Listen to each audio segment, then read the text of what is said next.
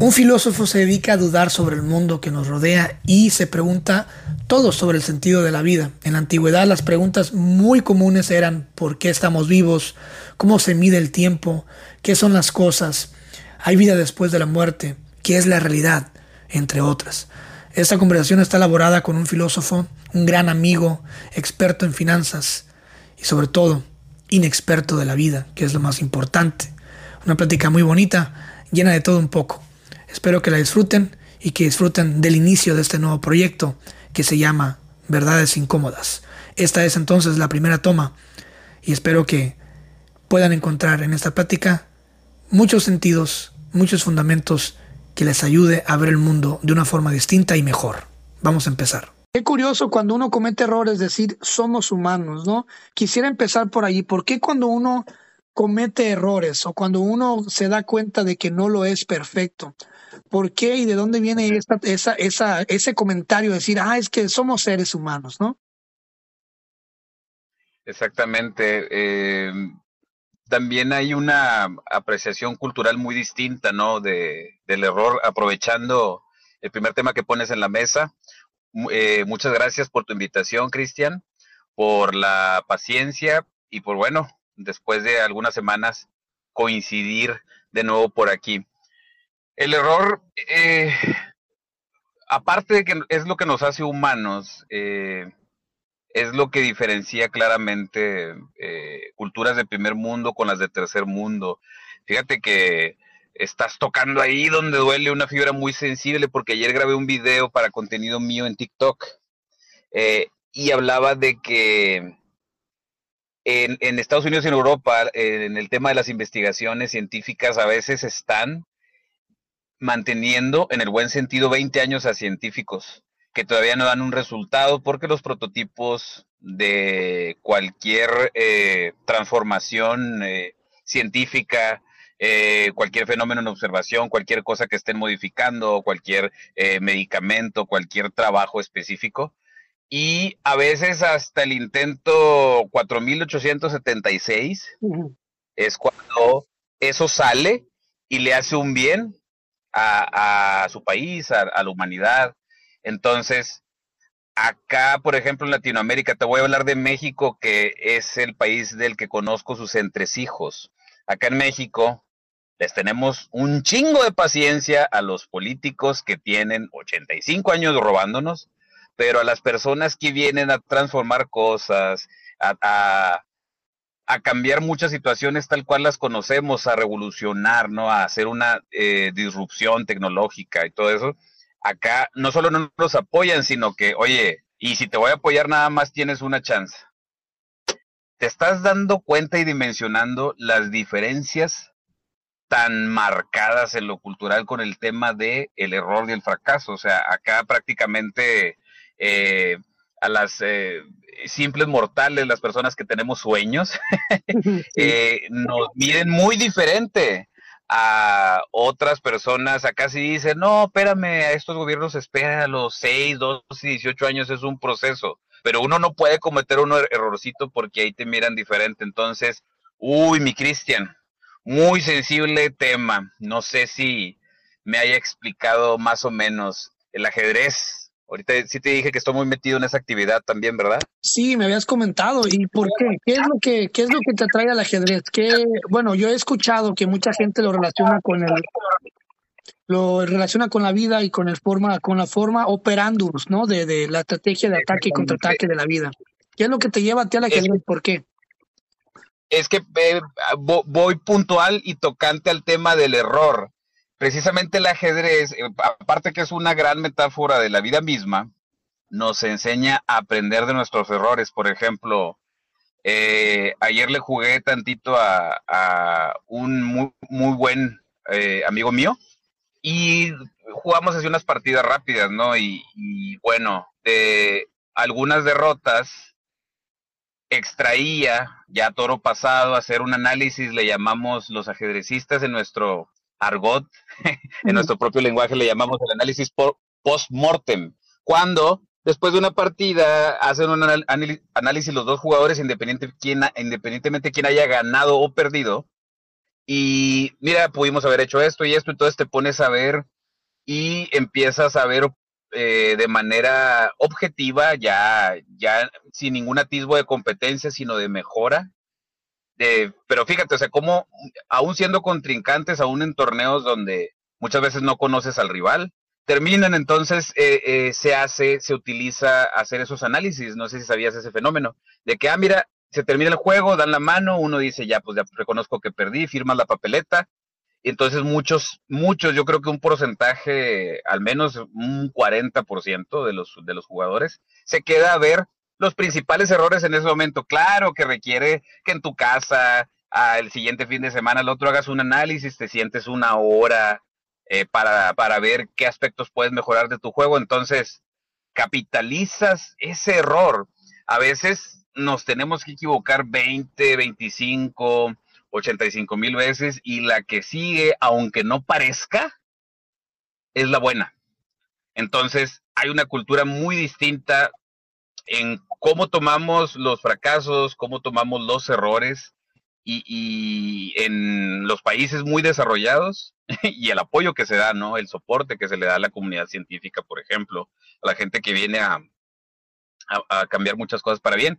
Y acá el ajedrez me ha dejado muchas enseñanzas de que todo es perfectible y tienes que saber decir, ah, mira, esta vez perdí, pero ya hice estos ajustes y todo. Entonces, siempre juegas a dos bandos en el ajedrez. Tienes que procurar tus jugadas, tu planeación, tu táctica, tu estrategia, que es cosa muy distinta, pero también saber que, el, que no juegas solo y que el contrincante también te dará sus mejores respuestas. Entonces, increíblemente, eh, sí hay un, como dirían los gabachos, como un bot sites, algo así. O sea, tú no puedes jugar de manera tan independiente. O sea, tú tienes que eh, saber más o menos el porqué de cada movimiento que está haciendo tu rival y en consecuencia mejorar con, tu, con, con ese contrajuego un plano. Entonces, el ajedrez es una metáfora poderosísima de la mejora continua, de, de, de, de la cuestión personal, de encontrar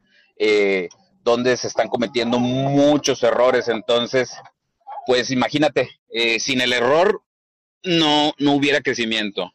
Es de lo que se aprende. ¿Crees que, ¿crees que el ajedrez, que el ajedrez sea como em, la cuna de los errores sistemáticos? Que te, que te, que te, no accidentales, sino sistemáticos, que puedes identificar mediante la repetición los mismos errores o siempre hay un error diferente? Mm, Fíjate que a veces cuando no, no, no teorizas mucho, cuando no te pones a estudiar las fases del juego o algo, sí te puedes estar equivocando en lo mismo, ¿eh? Pero cuando ya practicas más y aparte le metes estudio, eh, siempre te vas a encontrar con, casi siempre te vas a encontrar con errores nuevos. Y ahí es donde está lo padre, ¿no?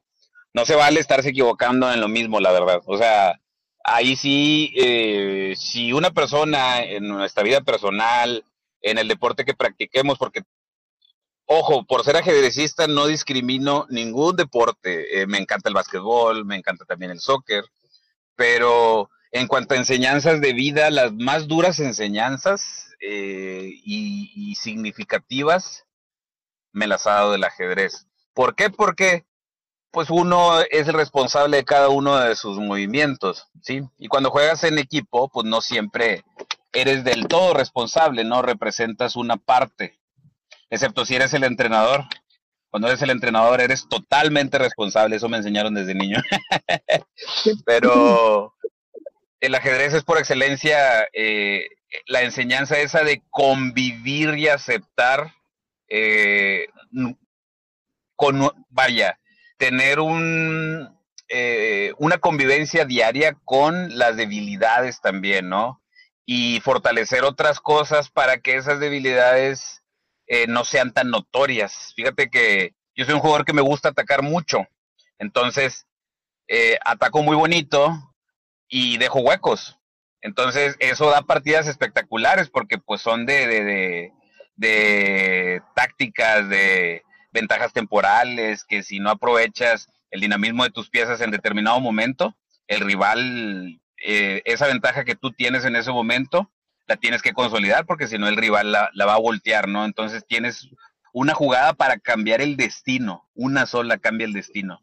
Y ayer que jugué con mi amigo nos dimos cuenta de eso porque eh, analizamos una partida y luego, y luego me dice, mira, con esta ganaba yo aquí, quedaba en una posición ganadora.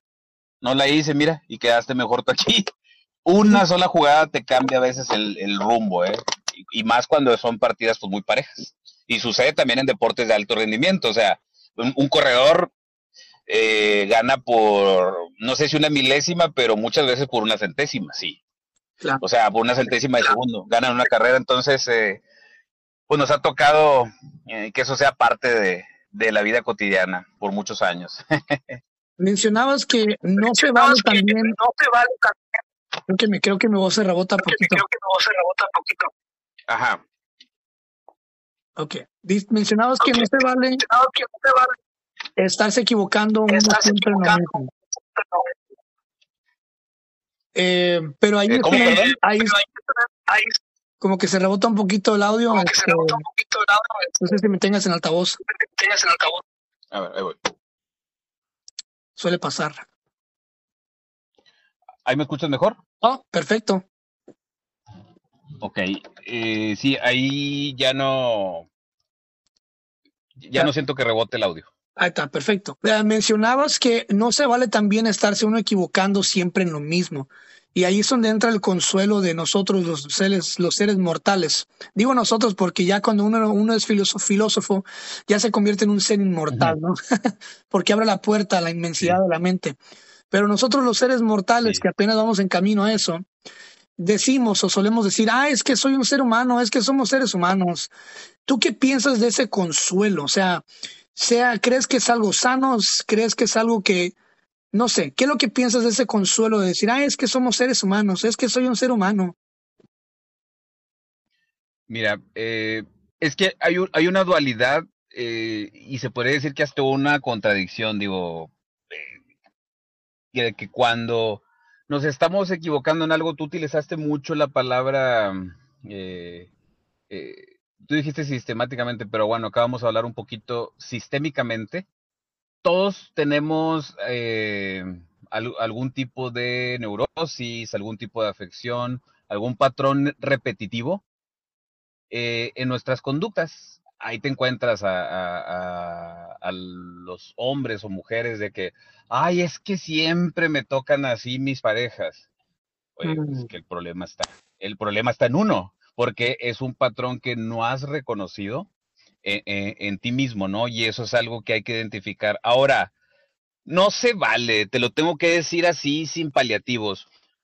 No se vale ignorar tanto, Cristian. No se vale. Porque cuando estamos dañando a otros por alguna omisión, y más si no te aceptas y tomas conciencia, es que curiosamente a veces debemos abrazar ese dolor, ese problema, ese error que, común que estamos cometiendo para aceptarlo y después con nuevos hábitos, con nuevos paradigmas, lograr quitarlos. Porque también eh, eh, es que tocaste un tema muy interesante, por ejemplo, eh, un, un, compadre mío, aquí sí no puedo decir su nombre, Claro. Pero tuvo, tuvo dos, pero fíjate, es que me recordé mucho porque mm, tú lo dijiste de una manera en que me recordó a él y me botaba de la risa, porque tú dijiste, ay, es que me sigo equivocando y me equivoco otra vez, pero pues soy humano, soy humano y soy humano.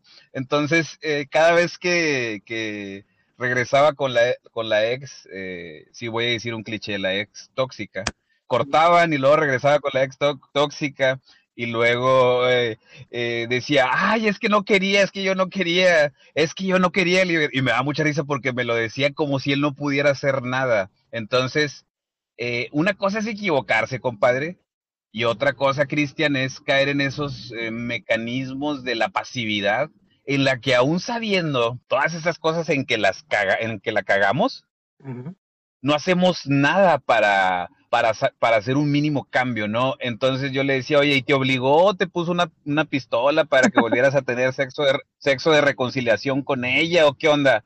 No, pues yo ni quería, de hecho me hice así como para un lado. Le dije, ah, entonces te la cogiste por accidente, cabrón. me caí encima de ella. sí, no, es que eh, eh, como decimos ahorita en México, parece un chiste, pero son anécdotas. Y le decía, no, hombre, mijito, pues es que, te digo, caes en lo mismo, en lo mismo, y lo ahí vienes llorando después que, que, que, que te trató mal y que de repente de estar muy bien, eh, ahora te trae a puras mentadas de madre y todo. Entonces te digo, eh, el concepto da risa, sí, pero el trasfondo del problema para mí no es algo irrisorio, ¿no? Y los tienen muchas, muchas personas y de diferentes formas. Entonces, ay, es que los eh, cinco últimos pelados que, he tenido son violentos. A ver, a ver, espérate. Entonces, que Diosito me perdone, compadre, yo no estoy aquí pues para, para, como dicen, para darle a la gente por su lado, pero tú eres la que estás cayendo en un patrón repetitivo que no has querido revisar. Y eres la que lo estás permitiendo. Violencia de todo tipo, emocional, eh, física y todo. Entonces es, ¿qué errores? Digo, hay errores inocuos que no te dañan ni a ti ni a otros, pero errores ya de este tipo que tienen que ver con el ser, o sea, con, con tu integridad, con, ay, es que no me freno nunca en un pinche semáforo. Ya llevo seis choques. Ay, pero soy humano, no, güey espérate, o sea, son errores muy graves donde vidas humanas se pueden perder. Entonces te digo, hay cosas que sí se pueden valer y hay cosas que no. Lo importante es no perder esa brújula axiológica porque de repente las cosas se han volteado tanto patas para arriba que, que a veces no sabemos identificar ni diferenciar que lo malo de lo bueno, ¿no? Entonces sí, ahí es donde nos estamos perdiendo.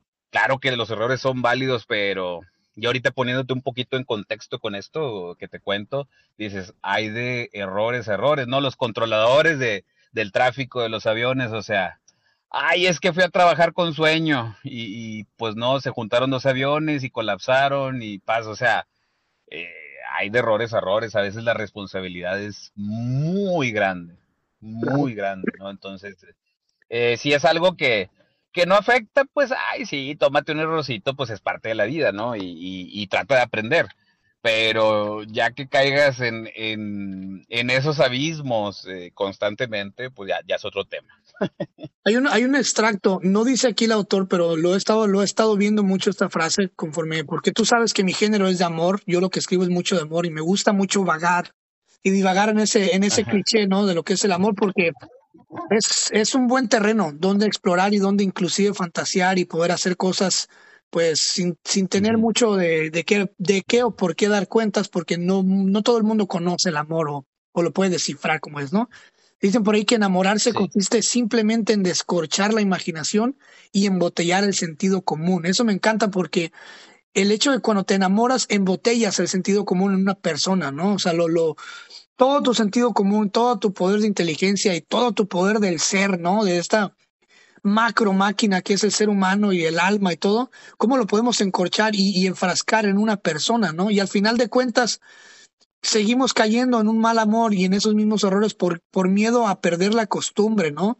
Eh, la costumbre. Mm. Quiero que hablemos ahorita de amor y la costumbre.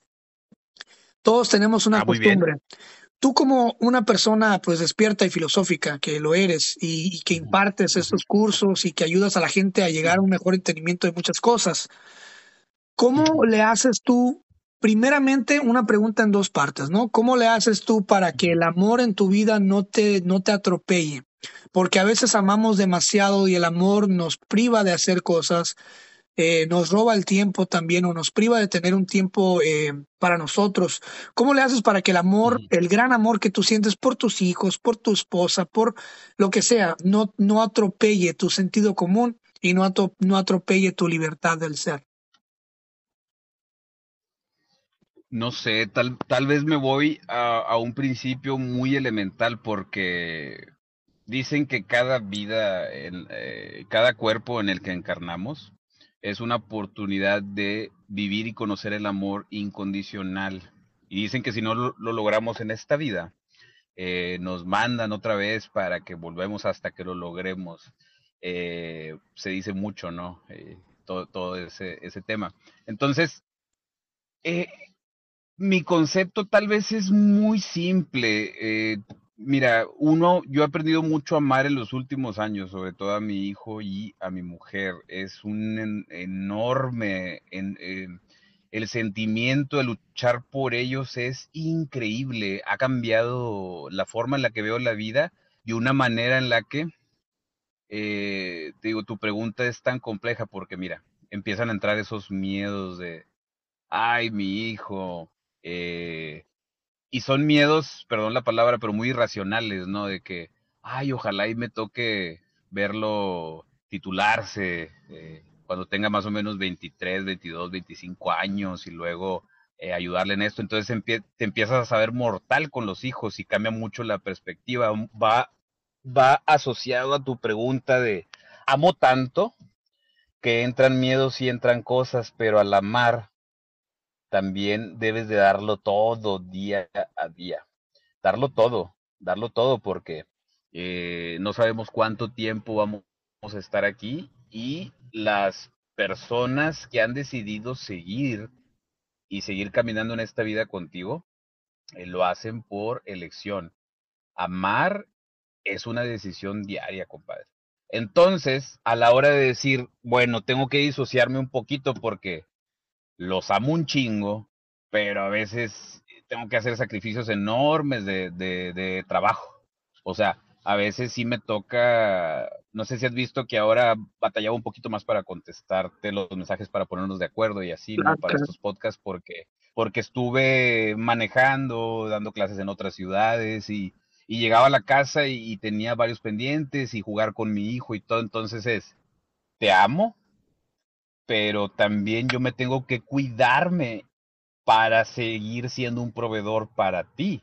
O sea, yo también me tengo que cuidar, sé que muchas veces tengo que sacrificar cosas para que tú como mi hijo estés bien y en algunos casos, eh, a lo mejor menores, no con, con, mi mujer, pero ya por ser una eh, persona adulta, mi mujer, pues es diferente, ¿no? Totalmente independiente. En caso de hijos pequeños, pues imagínate, o sea, son sacrificios en, en, en el tema de la educación, es saber, aún estando muy cansado, eh, a veces después de que trabajaste 10, 11 horas en un día para dedicarle tiempo y porque pues los niños, o sea, eh, metaforizan muy diferente todo. Si tú no juegas con ellos, ellos entienden que no los quieres, sí. Claro. Sí, sí, sí. O sea, tal cual, si tú no les dedicas eh, esa hora, a veces yo siento que debe ser un poquito más, dos horas al día, a veces no estás, pero si llegas y no lo ves a los ojos y no le dices que lo amas, ya estás generando heridas. Y qué, y qué complicado la, la, responsabilidad de ser padre, porque uno, eh, pues en esa tónica siempre intenta dar lo mejor, pero también hay ocasiones en que uno, como somos humanos y materialmente tenemos límites, oye, mijito, sé que quieres jugar y sé que todo esto, pero pues ahorita tengo tres horas de trabajo y, bueno, no te puedo atender mucho. O sea, al ratito jugamos, papacito, te, te, quiero mucho y todo, bueno, a veces lo comprenden, a veces pues entristecen, a veces no. Entonces es, amo mucho, pero es tan curioso y a algunas personas les puede sonar egoísta, pero no puedes amar si primero no te amas a ti mismo teniendo una clara respuesta de quién eres, qué estás dando y a quién se lo estás dando, ¿no? Eh, siempre, eh, si bien nos, esta cultura, por ejemplo, mexicana nos enseñó la abnegación y el sacrificio, eh, ciego y a veces hasta un poquito contaminante de que los hijos son primero, los hijos son primero, los hijos son primero, sí, pero para poder atender bien a los hijos hay que disociar algunas cosas y, y tratar de que entiendan a su manera de que los papás no somos eternos, claro. sobre todo ese tema, y que necesitamos los papás también cuidarnos. Por ejemplo, eh, mi hijo se me sube mucho al, al, al, al caballito, al, cuello. Sí. Y, está peligrosísimo. Y está, y está peligrosísimo, exactamente, y, y está grandote. Entonces, eh, está pequeño de edad, pero está más o menos corpulento. Entonces, eh, de repente hace movimientos muy feos que medio me lastiman el cuello, entonces me detengo y le explico, oye, mijito, si quieres que juguemos más así, tienes que ser un poquito más cuidadoso, porque si tú no cuidas a papi ahorita, por ejemplo, tuve dolor algunos días porque cuando llego de la calle es una de las cosas que él quiere que hagan, es la manera en que él dice, ah, mira, si juega conmigo, si me lo demuestra, si me sube al caballito en, en sus hombros, ¿no? Entonces, eh, ya empezó a entender eso de que no somos superhéroes. Le echamos muchas ganas, pero somos humanos, estamos en un cuerpo que va caducándose. Sí, tenemos muchas ganas, tenemos un alma que pelea, pero pues no es lo mismo ser, ser papá a los 20 años que a los 40. Entonces ahí es donde, donde dices tú, sí te quiero, sí trabajo bastante por ti, pero también cuídame porque ya me estaba madreando el, cuello, gracias a Dios ahorita ya no me duele. pero sí, son cosas tan simples del día a día, pero que te dan eh, una fotografía de que uno ama. O sea, uno ama y mucho porque uno dice, aún con el riesgo de que me dobles bien feo el cuello por movimientos que hace, imagínate, Cristian, qué tanto amor no ha de ver que yo prefiero arriesgarme un poquito a tener un tipo de esguince o algo, que a que él crea que no lo amo. Entonces le hiciste la pregunta a la persona incorrecta. Es muy difícil e, es, es muy difícil disociar esa parte.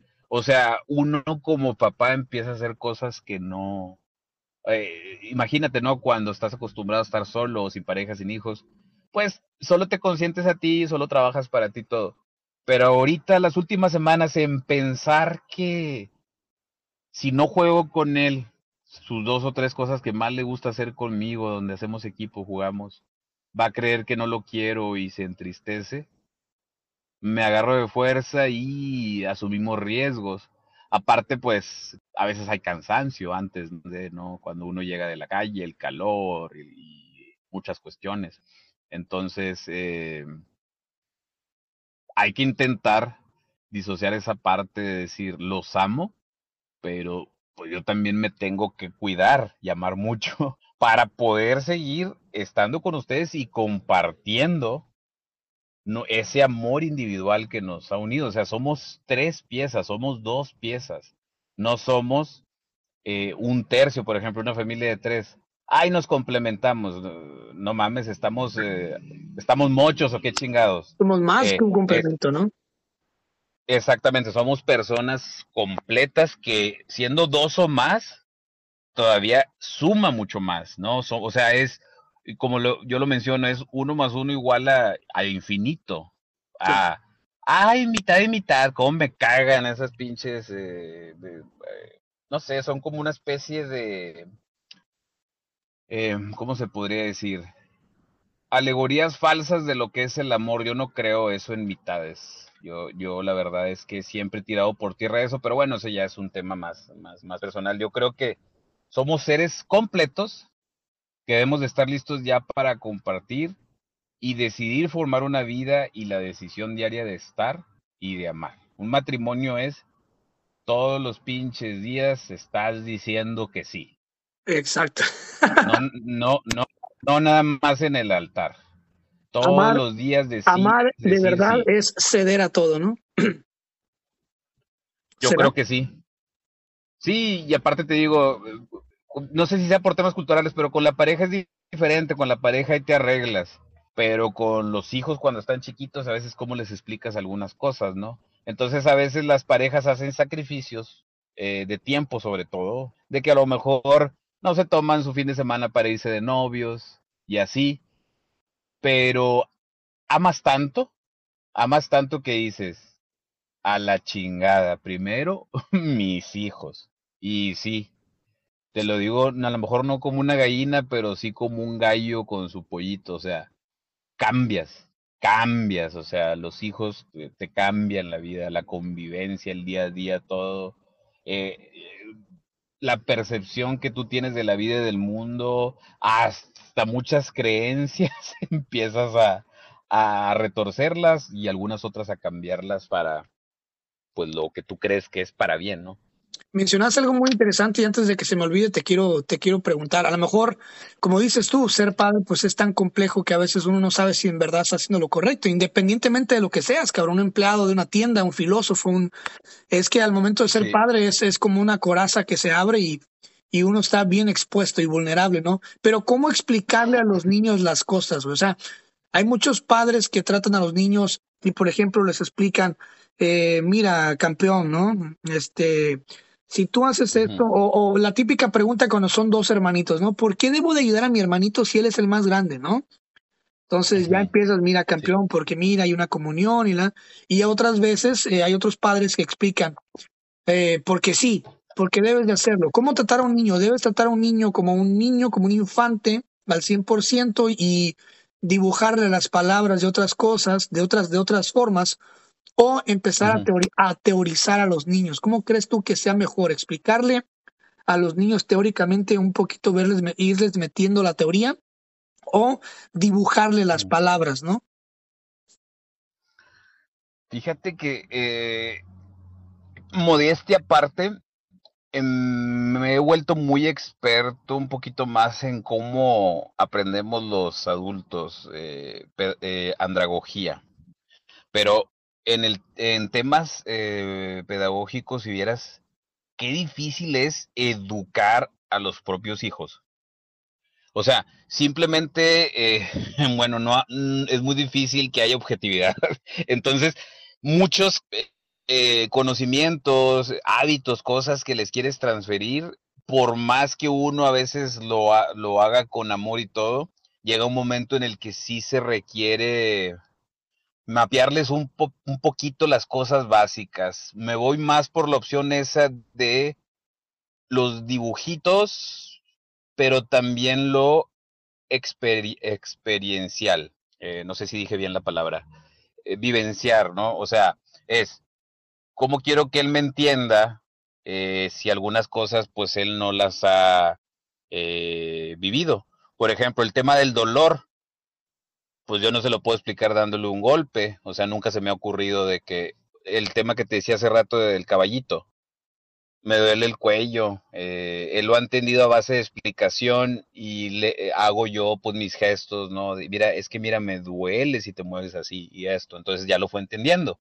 Pero no creo que les entre la, la, la, la teoría. Yo siento que en los niños es eh, dibujitos y luego practicar tantito, pero sin forzarlo, para que se vayan transformando en, en hábitos porque si nada más le quieres meter eh, sermones o videitos que les expliquen algo, híjole, yo siento que no es tan efectivo en muchos, a lo mejor algunos niños sí pueden entenderlo, ¿no? Pero a lo mejor en otra etapa, tal vez después de los 7, 8 años.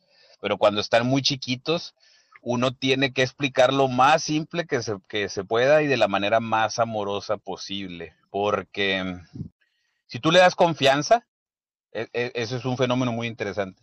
Si tú le das confianza y si crees que te está entendiendo y si con tu forma de explicar eh, le hace sentir al niño que tú confías en que él te está entendiendo lo que le expliques, creo que es una manera muy padre, ¿no? Pero sí ayuda bastante apoyarse, eh, dibujitos, o en ese momento ponerte con él a que, cuidado, mira, es que si, si tú me haces esto me lastimas, ¿a poco eh, te gustaría que yo te lastimara? Empiezas a hacerle preguntas, entonces de poco a poco empiezan a entender, pero es como quiera, no te garantiza nada.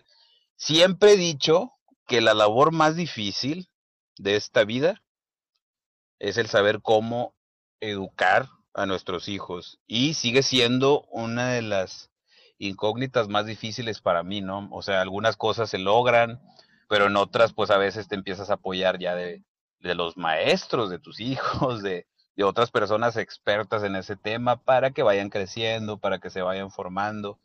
Y está muy difícil, ¿sabes por qué? Porque dicen que todos los padres, aunque no lo queramos, dañamos de alguna u otra manera a nuestros hijos.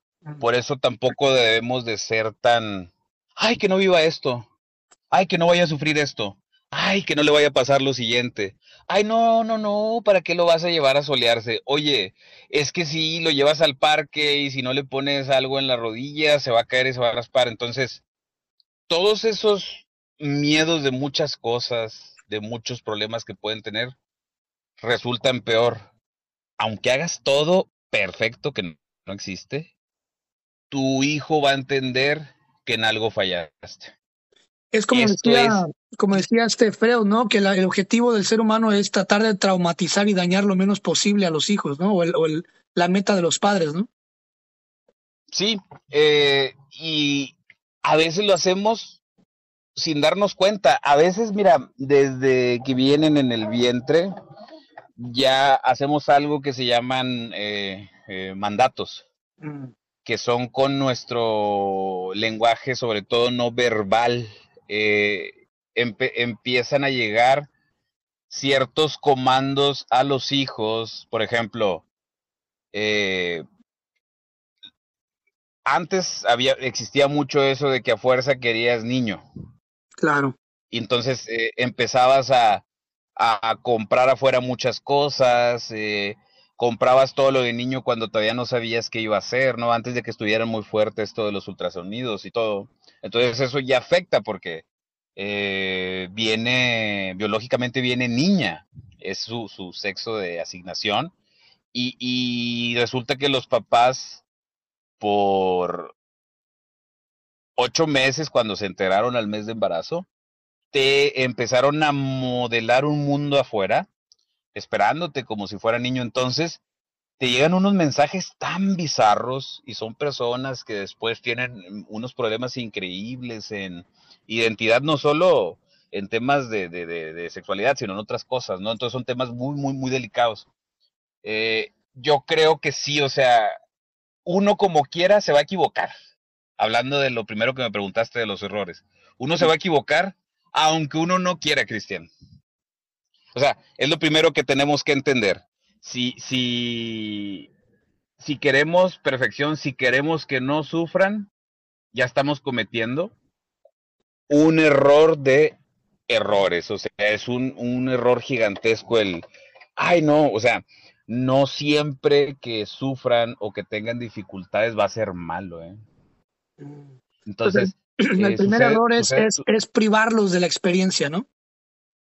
Sí, fíjate que algo que noté mucho en mi adolescencia, yo tengo muchos familiares en Texas, en Estados Unidos. Mm. Eh, y, los que somos, bueno, yo no porque nunca me fui para allá, pero los muchos que son mexicanos eh, y se van allá, un error que yo veía es que pues nos vamos de acá por la carencia. Ya ves que hay un éxodo, un éxodo, una migración impresionante. Ahorita en Monterrey hay mucha gente de Haití. En Latinoamérica nos han golpeado tanto nuestra economía, aún siendo ricos en recursos, que las personas estamos buscando siempre movernos de un lugar a otro, ¿no? Entonces los que mexicanos que se fueron en los 60, 70, 80, 50, 90, 2000 a los Estados Unidos que llegaron por la carencia, que tuvieron que buscar eh, trabajos difíciles donde ganan pues para vivir medianamente bien o algunos viven muy bien. Pero resulta que, que nos equivocamos en, desde todo. Eh, no quiero que mis hijos sufran lo que yo sufrí. Entonces empiezas a consentirlos en alimentación nociva, ¿no? Eh, Texas hay mucha obesidad infantil. Eh, en el mundo es eh, la ciudad, específicamente San Antonio, muchos lugares estuvo a nivel mundial de con mayor eh, obesidad infantil y un porcentaje importante, como 60-65% de origen eh, o mexicano o latinoamericano. Entonces, fíjate cómo vamos torciendo las cosas sin darnos cuenta. Tú dices, ¿y qué tiene esto que ver? Pues precisamente por eso. Le das al niño solo lo que te pide, o sea, nunca lo desafías. No le dices, oye, canijo, métete al pinche equipo de fútbol de la escuela. O sea, tienes eh, ocho años y ya pesas 100 kilos. O sea, no, no, no. Y, lo que te estoy diciendo es pocos. Hay casos de niños todavía más grandes, ¿no? Entonces, sí es de que, eh, porque tú crees que consentirlo es eh, nunca retarlo, nunca cuestionarle nada, que se quede a jugar nada más con, con el, el, PlayStation y luego después dices, ay no, es que yo en mi niñez todo el tiempo me asoleaba y me tenía, me tenía que ir a, lustrar zapatos para, para ganarme la vida y pues no, yo quiero que mis hijos estén aquí enclimados, engordando, sin estudiar, eh, que hagan lo que ellos quieren y que coman lo que quieren. Entonces te fijas cómo la parte esa de, es la, la peor, ¿no? El, el, querer, quererlos, quererles poner como una manta o como una burbuja alrededor de, no quiero que sufras nada y genera unos seres humanos, ay, perdóname, como filósofo a veces digo cosas muy crudas, pero, ¿Qué tipo, pero genera unos seres humanos ¿Qué tipo sí. de seres humanos genera? Dinos. Muy espantosos, muy, muy, muy, dependie muy dependientes que se llevan eh, toda esa cuestión, todo ese egoísmo a sus futuras eh, relaciones que van a fracasar. Y van a fracasar porque eh, no se supieron quitar, eh, despegar de las faldas de su madre, no, no, supieron decir, es que yo también tengo que hacer las cosas por mí. Entonces, dejo a la mamá, pero me busco a alguien que al intente ser esa solución a que ya no puedo estar con mi mamá porque tengo 35 años. Entonces, ok, pues ya tengo mujer y ya me casé y quiero que la cocina huela a como olía mi casa de niño. Quiero que me traten y me hablen como lo hacía mi mamá oye, pero tu mamá no, no era que fuera tan amorosa, simplemente hacía todo lo que tú le pedías, te fijas que es muy diferente. Claro. A amar, a estar viéndolo a los ojos. Oye, mi hijo, ¿no quieres hacer otra actividad? Eh, ¿No quieres, eh, oye, ¿sabes qué? Eh, es como a mí, o sea, eh, entre una tía y, y, mi mamá fue de que, órale, cabrón, te vamos a comprar tu primer guitarra. O sea, de eso a, de eso a que andes eh, ahí vagando, pues eh, ya, ya es tiempo de que hagas otra cosa. Sí, eres bueno para la escuela y todo, pero órale hacer música y todo, porque pues eso también ayuda mucho. Entonces, eh, me lo inculcaron. Mi mamá recuerdo que me compró una, una guitarra acústica cuando yo tenía 15 años.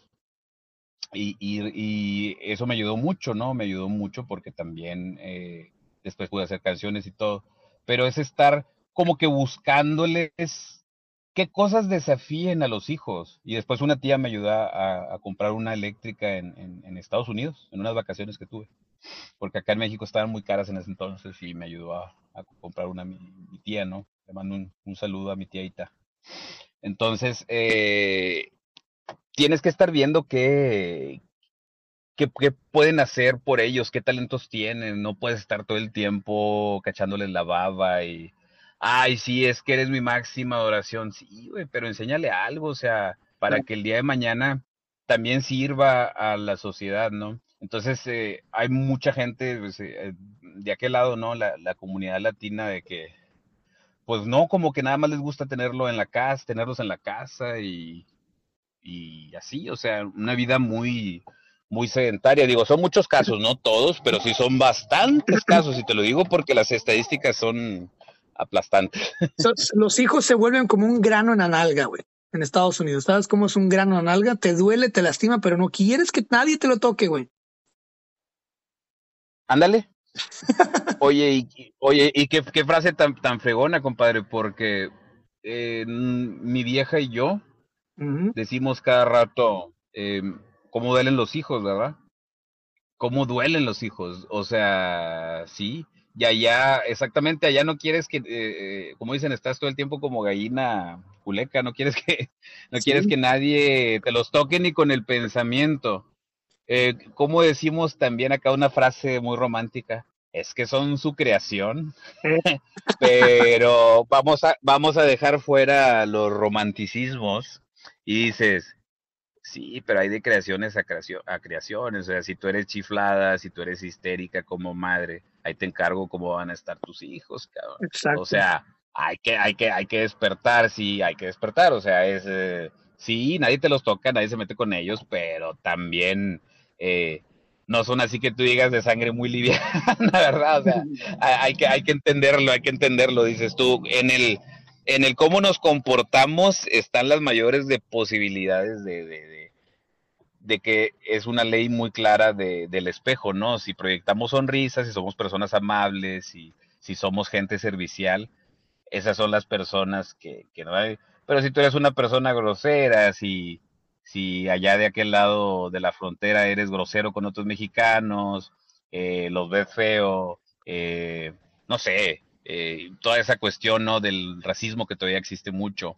Y a veces entre los mismos latinos se da mucho, mucho racismo, ¿no? Entonces dices, no, o sea, también dices, está bien que cuides mucho a, tus hijos y todo, pero lejos de cuidarlos del mundo exterior, cuídalo de ti y de tus creencias pendejas. Las creencias pendejas, me encantas. Oye, y existen. no, no me digas. Oye, antes de que se me olvide, eh, bueno, hablamos de los hijos y de cómo, pues, el amor y cómo realmente uno no puede evitar que el amor nos atropelle, ¿no? Eh, sí. En cuestión de la pareja, yo también tengo pareja, muchos de los que nos escuchan eh, tienen pareja también, este, perdón, pero sí. Y hay muchísimas formas de amor, hay muchísimas estrategias de amor, hay un centenar de libros, ¿no? Pero yo me quedo con una que precisamente pasó de boca en boca, o sea, un maestro en la preparatoria, en el bachiller de ciencias sociales, me dijo un día, dice, toma, toma papel, toma papel y, tráeme una libreta. Te voy a anotar algo que va a cambiar tu vida, cabrón, porque me caes bien. Ya me le arreglé un papelito y me, anotó 10, 10, y te les voy a compartir aquí al público también para que me ayudes y, y podamos darle deducción. Me compartió 10 puntos de vida. Cinco de esos puntos van para el amor y cinco de esos puntos van para, la, van para las finanzas. Y me dice, si tú logras mantener un control en el amor y en tus finanzas, dice Cristian, nunca te va a ir bien en el amor y nunca vamos a alcanzar la máxima en el amor, y me dice, una vez Platón dijo que el amor implica el deseo y una interminable aspiración hacia el bien. Dice, es un camino que nunca vas a acabar y todos los días vas a estar aprendiendo, pero si tú logras mantener ese toro en su corral y tus, tus finanzas lo, lo, lo, mantienes a ese toro también en su corral, te va a ir más o menos bien, cabrón, más o menos bien y vas a vivir una vida más o menos a gusto, lo suficientemente a gusto para no tener que tener dos empleos, para no tener que estarle debiendo a Coppel, me dice en aquel momento, ¿no? Para no estarle debiendo a esto y acá y acá y acá. Y, dice, y estar con el culo en la mano, me dice, con el culo en la mano. Esa frase también se me quedó súper impregnado. Cómo la gente a veces camina con el culo en la mano, ¿no? Con el Jesús en la boca todos los días. Y bueno, las primeras de esas cinco máximas que él me compartió y aquí las tengo, aquí las saqué el documento de Word solamente para este podcast, en sobre el amor, me dice. en el amor, sí. esas son las cinco máximas. Dice, nunca se te olvide las palabras de validación para tu pareja. Palabras de validación. Luego dice, nunca olvides el tiempo de calidad para ti y para tu pareja. Nunca olvides los regalos y detalles para ti y para tu pareja. Nunca olvides los actos de servicio para ti y para tu pareja. Y me dice, entre comillas, lavar platos y ayudar en la casa, entre otras cosas. Número cinco, nunca olvides el contacto físico. Y me pone entre comillas, de vida o muerte. sí, claro, claro, claro. Súper importante. ¿Tú qué piensas sobre esas máximas del amor? Y ahorita brincamos a las máximas de las finanzas. Oye, que tengo que decir antes de opinar, qué sabiduría popular tan chingona, ¿eh? Porque eh, sí, sí, sí, o sea, son cinco puntos que solo te los puede dar por lo general una persona que ya vivió ese proceso, que ya tiene esa experiencia, que ya sabe lo que se requiere para alimentar eh, el amor con tu pareja, en, en la extensión de la palabra. Wow, estoy impresionado, mira, estoy tan impresionado que hasta se me quedaron. y eso que, no, sí, y eso que no las anoté. La, la de la validación lo, lo parafraseo como que uno siempre tiene que decirle a su pareja, ay, qué bonita amaneciste hoy, me sigues gustando mucho, oye, qué persona tan talentosa eres, oye, me gusta bastante tener estas charlas contigo, te amo, oye, si en determinado momento eh, hice algo mal, eh, perdóname, oye, mira qué bien se te ve eh, ese vestido, ay, qué bonita estás, mi amor. Entonces es es un día a día donde requerimos eh, validar, valga la redundancia, eso que parece ser obvio, pero lo tienes que estar, estárselo recordando a diario. Y que es esa razón de, como te lo decía, todos los días tomamos la decisión de estar juntos. Entonces, sabiduría popular bien chingona. Vámonos al otro punto. Eh, al menos así es como yo lo estoy entendiendo. Si tú no, si tú no tienes la empatía de apoyar en, en, en quehaceres domésticos, en algunos quehaceres domésticos o en todos, o dividírselos eh, mitad y mitad, como crean que sea lo justo, alguien, tu mujer está haciendo esas cosas por ti y se está cansando de más. Entonces ya estás faltando a un principio de, de colaboración, ¿sí? Si tú no haces muchas veces las cosas que tu mujer hace, no entiendes muchas veces los esfuerzos que hace por ti y por la familia. Y créemelo, Cristian, me ha tocado estar, eh, a veces, no sé, ¿no? Por ejemplo, hace como unos cinco meses, cuatro meses, me tocó estar de que eh, dos semanas prácticamente sin nada de chamba. Y que me pongo a, a hacer muchas cosas de la casa que ella hacía. Y de repente, quién sabe cómo agarré la escoba.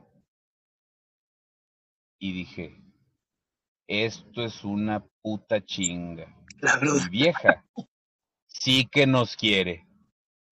O sea, todavía no llevaba ni la mitad de las cosas que ella decía. Lo que pasa es que en ese lapso ella eh, estaba trabajando, no estaba en la casa. Entonces yo, eh, como convivo varias horas al día con, con el niño, pues dice uno, oye, pues uno tiene que hacer cosas en la casa, que van desde cocinar, barrer, tapear, alimentar a la, a la mascota, eh, acomodar, hacer las camas, eh, muchas cosas. Entonces yo, y ahí es donde entiendes poniéndote en los zapatos del otro. Lo que él dice es para que uno entienda que tienes que ayudar, tienes que coadyuvar, tienes que cumplir ciertos roles porque si no se genera una simbiosis muy gacha de que mi vieja es la que me resuelve todo esto. ¿Y si un día no está? Entonces ahí es donde uno comprende todo lo que hacen por uno. ¿Sí?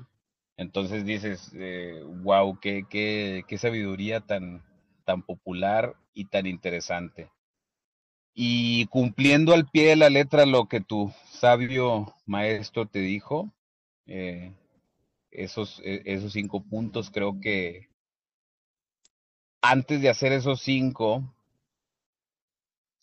tienes que amar profundamente. Porque solo al amar, cuando escoges seguir en ese barco día con día, es cuando puedes considerar estar haciendo esas cinco cosas. ¿Y sabes qué es lo chistoso? Que se ven muy fáciles, se ven muy fáciles, pero no son fáciles porque estamos en una sociedad alienada, egoísta, y, y, hay que dar ejemplos malos, ¿no? De, que me toca ver acá día a día. Acá hay mujeres que se bajan del barco cada semana y hombres que eh, se van de su casa, se van con otra y regresan al mes como si nada, dejando a los hijos con la mamá solos y todo. Y hay mujeres que se van, ¿sabes por qué? ¿Por qué, ¿Por qué? Porque no les dieron para su peinado de salón, porque no les dieron para ponerse uñas, porque no les compraron ropa nueva en la semana. Entonces dices, no me estás dando lo suficiente, a la chingada, a ver dónde los consigo. En una semana, a lo mejor con un sugar daddy o no sé. Está fuerte, parece que no, pero esas cosas tan simples, esos puntos que, que dijo tu maestro, te ayudan a que estés en un matrimonio real con problemas pero irlo superando juntos siempre, siempre va a haber veleidades, siempre va a haber cuestiones que, que se compliquen, eso es normal, pasa en todas las relaciones, incluso, fíjate que acá se romantiza mucho la parte de, ay, tienen fotos bien contentos en el Facebook. Ellos siempre son, en el Facebook, ellos siempre se llevan muy bien, hombre, Cuando conoces los entresijos de tu comadre, de tu compadre, y las llamadas y los chingas a tu madre, la realidad es que aquí les encantan los cuentos de hadas, Cristian. Les encantan. La gente se va mucho por las pantallas. Pero y en cambio hay parejas discretas. Es por el mismo discretas que no andan. Claro, perdón, perdón, es por el mismo coco wash de la cultura mexicana, ¿no? Lo que ven en la tele, lo que ven en las películas, todo ese show. Totalmente de acuerdo. Eh, de hecho, pues en, en, el libro que ya más o menos conoces, Episodios Misantrópicos, hablo un poquito de que educamos y educaron las expectativas emocionales con telenovelas. Mm. Un porcentaje importante, ¿no? De ciertas generaciones. Entonces, y ahorita se están educando con las redes sociales. Eh, y no siempre toman buenos ejemplos. Entonces, ya nada más para cerrar este tema, parejas discretas que no andan, que no andan de hipócritas eh, en, en las redes, suelen ser las más felices y a veces también las más funcionales. Porque hay parejas que funcionan, que llevan 30 años, pero no te puedo asegurar de hablarte de felicidad. Y hay parejas que son muy felices y todo, pero todo les sale mal, ¿no? O sea, también hay que entender. En, cambio, acá hay parejas discretas que, que, que, son amables, que ellos a lo mejor son de perfil bajo, pero se, se procuran y se cuidan. Entonces, solo uno jugando al otro, solo uno estando siempre consciente del otro, eh, y siempre tenerlo ahí, siempre darse ese tiempo, te va a dar bases para que continúen juntos y que después de mucho tiempo puedan estar aún amándose. Entonces te digo, esos consejos, atesóralos y en una chancita al terminar el podcast me los mandas, por favor, para que no se me olviden.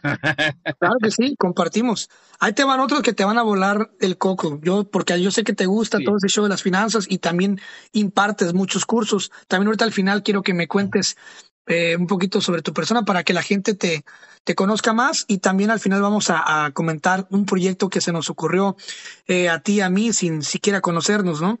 O habernos echado una cerveza nunca, cosa que se me hace maravilloso y, y no cabe duda que eh, Dios te lleva y te conecta, ¿no? O, el universo te conecta con quien debes de, de relacionarte. Pero bueno. Al parecer sí, ¿eh? Sí, ahorita, ahorita, hablamos de eso, nos, nos expandemos al final. Quiero me dice ahí mismo, me anota eso y me dice, mira, y hace un apartado en la hojita, ¿no? Cierra el cuadro y empieza a anotar. Y se me queda viendo y me dice, cuando estés en momentos de crisis, que no tengas dinero o que tengas mucho dinero, porque la crisis es en ambas partes, puedes no tener dinero y estar sufriendo y puedes tener mucho y estar sufriendo porque no hayas que hacer con él o quién te lo administra. Dice, hazte estas cinco preguntas. Número uno, Dice, haz, esas, cinco observaciones. Número uno, identifica tus ganancias, entre comillas. ¿Cuánto quieres? ¿Verdad? Número dos, ten idea de lo que ganas. ¿Cuánto tienes? Número tres. Número tres dice, conoce tus gastos. ¿Cuánto pagas? Una pregunta, ¿no? Entre comillas, ¿cuánto pagas? Número cuatro, Planea alrededor de tus gastos. ¿Cuánto te queda? Dice. Y número cinco, factor diversión. ¿Cuánto puedes usar para vivir? O sea, resumo las mm. preguntas. Número uno, ¿cuánto quieres?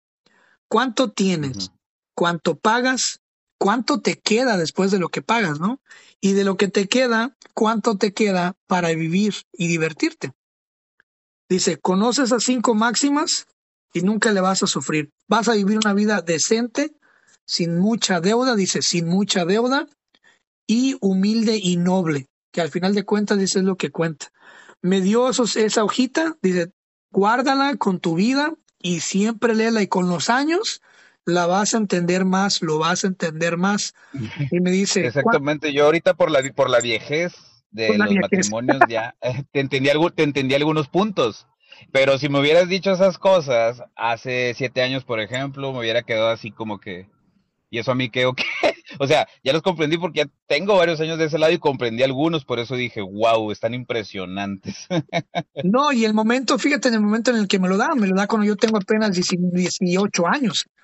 O sea, apenas era en el tiempo de la peda, del desmadre, de, de la desvelada, de andar ligando chavas, de andar ahí descubriendo, ¿no? De andar ahí de guapito, de, de, de, desfalcador, De, andar de poeta incomprendido, you know?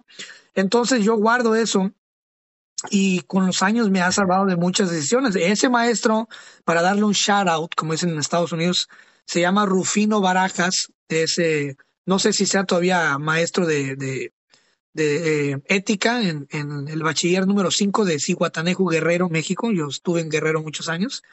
Y él vivía muy bien, tenía muy bien, presentable, güey, alto, guapo, tenía tres, tres trabajos, muy bien. Entonces, él sí daba y profetizaba su ejemplo, ¿no? Daba con el ejemplo lo que él enseñaba, ¿no? Este. Muy bien. ¿Cómo ves esos puntos tú desde tu lado de financiero? Financiero del fierro. Algo así. Fíjate que, mm, no se podría decir que, que, que, que me estoy especializado en eso, pero como estudié, o sea, mi carrera base, muchos no me la creen, ¿verdad? Porque uno siempre termina haciendo otras cosas, pero mi, mi primer carrera antes de otros estudios es administración. Eh, pero curiosamente, así que tú digas, híjole, qué bueno salió este compadre para todo eso, no, me fui, me fui más por, lado, por el lado del marketing, la eh, psicología, eh, facilitar aprendizaje. Ahorita estoy muy metido con el tema de las letras, la, enseñanza de vocabulario, eh, la escritura, por ahí es donde está saliendo un poquito más de, chamba, gracias a Dios.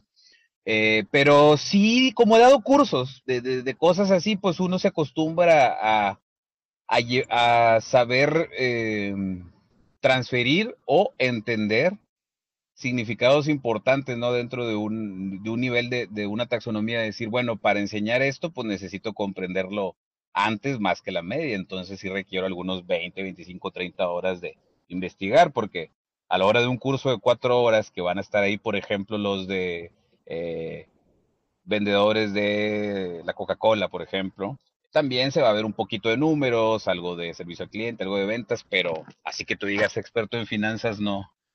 Suena bastante claro, ¿no? O sea, si te preguntas cuánto, cuánto quieres, si empiezas a hablar de un número, eh, dicen que es muy poderoso este tema de, las metas, porque a medida que uno se empieza a preguntar cuánto quiere, eh, a veces hasta inconscientemente en lapsos de tiempo empezamos a hacer las cosas para lograr eh, cierta cantidad.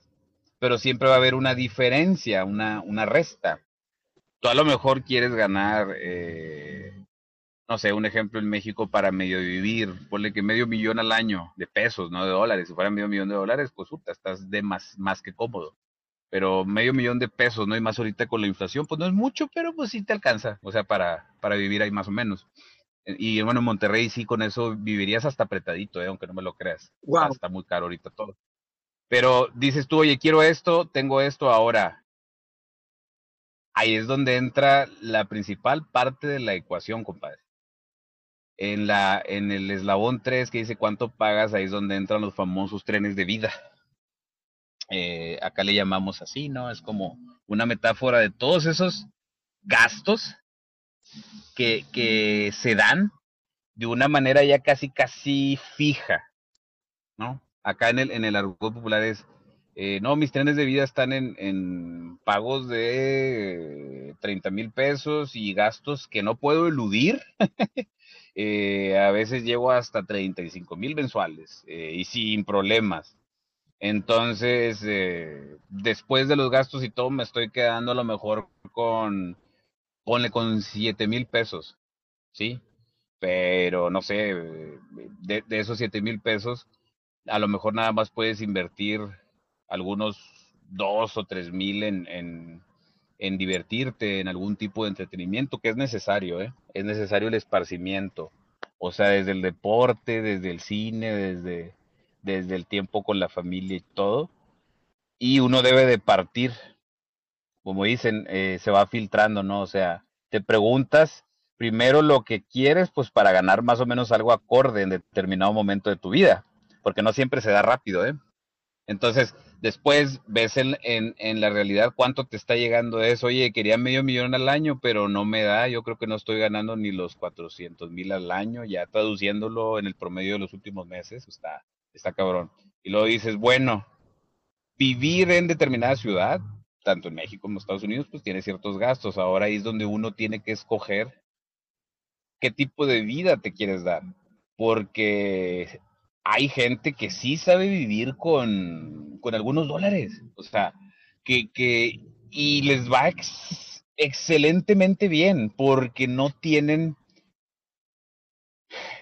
mm, vaya, necesidad de tener eh, lo superfluo, es una redundancia, pero tener cosas superfluas en su vida, ellos dicen, güey, yo con mis servicios básicos, yo la verdad es que no quiero estar pagando un super servicio de cable que me haga pagar. Yo prefiero tener, no sé, nada más un internet sencillo y tener una suscripción en, Netflix y ver la, la, Netflix y con el internet y ya a lo mejor no pago un sistema de cable. Entonces empiezas a checar cuáles son tus válvulas, que son salidas de, de dinero, ¿no? Entonces tú eliges cómo quieres vivir. Acá están el ejemplo que te di hace rato muy fuerte, ¿no? Lo financiero, porque gran parte de los divorcios, eh, no sé si sepas que casi son por el tema económico, por lo general. Claro. Entonces, estadísticamente entra mucho. Entonces, hace rato que te hablé de la mujer que, imagínate el marido, y a veces son muy incomprensivas. Hay hombres como la chingada que se lo gastan todo en la borrachera y la carne. Y, y se van de fin de semana con los amigos y a los hijos no les compran ni unos pinches zapatos. pero también hay mujeres que dicen, oye, este fin de semana, hablando del tema de finanzas, tengo que aterrizártelo, perdóname los ejemplos. No, no, tranquilo, eh, pues tranquilo, tranquilo. Sí, eh, pero son, son muy aterrizados. Oye, pues imagínate que te quedaron mm, esos siete mil pesos libres, pero pues son los libres para todo el mes, compadre. O sea, a ti no te van a pagar por tu trabajo hasta a lo mejor hasta dentro de tres semanas. Entonces tienes siete mil pesos pero resulta que sus uñas, su viajecito y su peinado de salón dan 8 o 9 mil pesos. ¿Sí? Entonces ya te estás dando cuenta que no cuadra. Y empieza ahí, empieza ahí a caer en el bello arte mexicano de jinetear el dinero, pedir prestado para pagar otro préstamo y así, ¿no? no, eso sería la parte no tan mala, güey. Empiezas a buscar a quién le sacas dinero, empiezan a, hacer eh, cosas raras o empiezan a, a decirle al marido, pasa, pasa y un chingo, compadre, que se endeude para cumplir caprichos que no son ni para los hijos, que son cosas superfluas, que son completamente banalidades, necedades, pero que está mucho la cultura acá ¿no? de, de oye, pues es que tengo que tener para producirme. Oye, ¿por qué no inviertes en cinco o seis libros, hija de tu puta madre? Para que, para que también, para que también eduques la, la mente. Hace falta y un chingo, o sea, está chiflada, no has trabajado, eh, tienes a, a los hijos de ir mal, no le dedicas tiempo, nada más estás en el chisme y te la pasas exigiéndole a tu marido dinero que no tiene porque ya, ya dejaste a la familia sin nada. Entonces, lo hay y es porque a veces la gente no tiene, no quieren proyectarse de decir, ah, no, yo no tengo por qué andar haciendo sumas y restas. Yo, a mí, lo que, cuando yo estire la mano, a mí me van a dar para lo que yo ocupe, sea lo que sea. Sí, pero estás, estás lacerando mucho la economía familiar para los hijos, para su escuela, para el esposo. Entonces empiezan a dar imposibles y luego se empiezan a dar infidelidades. No, hombre, se hace un puto cagadero, ¿no? Y a nivel sistémico familiar, eh, llega un momento en el que es una gran área de oportunidad. Por ejemplo, a mí y a mi mujer nos tomó como cuatro años, eh, de siete que tenemos juntos, adaptarnos en qué hacer con, con la lana. Porque hay, hay muchas cosas que se pueden hacer. Entonces ya cuando te queda cierto dinero, que ya pagaste cosas, empieza uno a... No, es que se debe invertir aquí. No, es que se debe invertir en la casa. No, yo creo que mejor le cambiamos ya las llantas al carro porque, porque pues ya tiene mucho kilometraje, esas llantas ya tienen dos años. Entonces, eh, no quiero en determinado momento que empiece a haber problemas por tener. Y luego, no, yo creo que le debemos de meter aquí, oye, ya le debemos de comprar esto al niño. No, yo no coincido para nada contigo. Creo que entonces es a la madre, imagínate, vienen de sistemas diferentes en cómo se relacionaron con el dinero. O sea, a lo mejor la familia de ella valora más meterle a una casa y así se lo inculcaron, ¿no? Estarle dando cada rato mantenimiento, eh, comprando muebles, lo que fuera. Y por ejemplo, yo, hasta la fecha, yo soy mucho de, eh, yo prefiero eh, tener como que otro tipo de activos y la educación de mi hijo. O sea, yo tengo dos cosas así de tener lo básico para moverme y que a mi hijo no le falte buena educación. Las demás cosas eh, no las atesoro tanto. O sea, en, en, lo que tiene que ver con, con la comida y todo, me gusta tener lo básico. O sea, no soy de un refri desbordante o, de que debe haber siempre, no sé, la comida de un mes, cosas así. Soy mucho de que la confianza de que siempre Dios provee, siempre hay las cosas, gracias a Dios eh, el trabajo sale, las cosas salen, porque hay gente también, ¿no? Que empieza a gastar mucho en víveres y en acumular. Y acá yo ni cuando ha habido crisis, que la gente se volvió loca con el, el papel de rollo cuando empezó lo del COVID y ahorita con lo del agua, espérate, o sea, ¿qué, qué, o sea, qué ganas con estar comprando 40 paquetes de papel de rollo y todo eso? O sea, nunca me ha ganado la, psicosis en ese aspecto porque no podemos estar todo el tiempo en modo supervivencia. Creo que venimos a, prosperar. O sea, venimos a este mundo a prosperar y, y no podemos estar todo el tiempo con miedos incluso en Monterrey, ¿no? Que nos están golpeando mucho con el agua, a veces con la luz y todo uno no puede estar con, con los miedos esos de que no va a haber algo, porque descuidas otras cosas importantes y esos miedos no te dejan, no te dejan avanzar. Cierto. Entonces, eh, sí, no, este tema de la administración de recursos, lo financiero, qué difícil es. Entonces, ya cuando nos adaptamos, se empieza a poner todo muy bonito porque ya son dos personas sumando. Entonces, ya cuando son dos personas sumando, eh, sientes bien chingón el respaldo del equipo.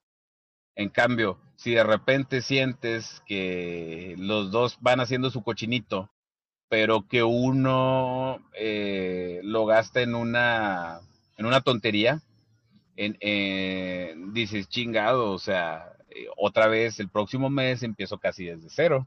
Entonces, es un tema bien delicado, pero yo siento que así como hay amor, también tiene que haber buen manejo de los recursos, buen manejo de los recursos, aunque de repente puedan ser temas fuertes, ¿no? Que se den entre parejas y en la mesa, son cosas que se tienen que hablar.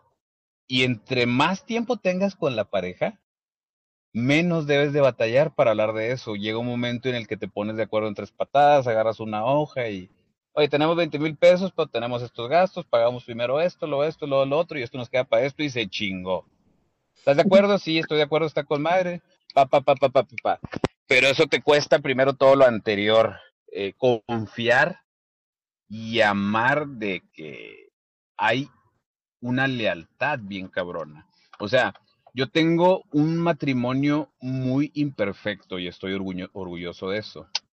Pero veo muchos matrimonios que en teoría son perfectos, pero se están bajando cada semana del bar. Y el mío no es perfecto, pero si vieras cuánta lealtad nos tenemos y cómo nos apoyamos. Entonces digo, no es que yo esté bien, a lo mejor yo estoy mal, pero nos apoyamos y nos respaldamos mucho, mucho, mucho, mucho. Este episodio estuvo patrocinado por Episodios Misantrópicos. Hola, soy Líder del Fierro, escritor y copywriter. Si deseas reinterpretar muchos fenómenos sociales y disertar con estilo, esta impactante obra te dará una nueva pauta. Es una crítica mordaz, es un poderoso reencuadre filosófico y un ensayo humanista para lectores sagaces que quieren romper sus propios paradigmas. La mejor experiencia de lectura la puedes encontrar a través del KDP de amazon.com o también escribirme al WhatsApp Business donde la compra la puedes realizar vía PayPal. Saludos. Muchas gracias por habernos escuchado en un episodio más de Verdades Incómodas con mi buen amigo Liber del Fierro. Como ustedes sabrán, yo soy un escritor eh, independiente, así que todo esto corre por mi cuenta y lo que ayuda muchísimo a que mis proyectos, el podcast y todo lo demás que hago siga en flote y las luces encendidas es que le den una oportunidad a mis libros en sus vidas, en sus corazones, en sus libreros. Recuerden que tengo cuatro libros, los cuales tres son poemarios y una novela. Los poemarios son La Dama Invisible, Un Tarro de Miel, los versos de un vagabundo y la novela es Inseparables. Los invito a que los busquen todos en Amazon, ya disponibles en diferentes formatos. Búsquenlos eh, como Cristian Castañeda y el nombre del libro. Y pues bueno, ojalá que les guste y que sea un viaje poético muy bonito y que puedan disfrutar de la novela también y que puedan ustedes seguir apoyando para que todas estas luces sigan encendidas, el micrófono también y seguirnos escuchando y disfrutando de todo el material. Muchas gracias y nos vemos la próxima.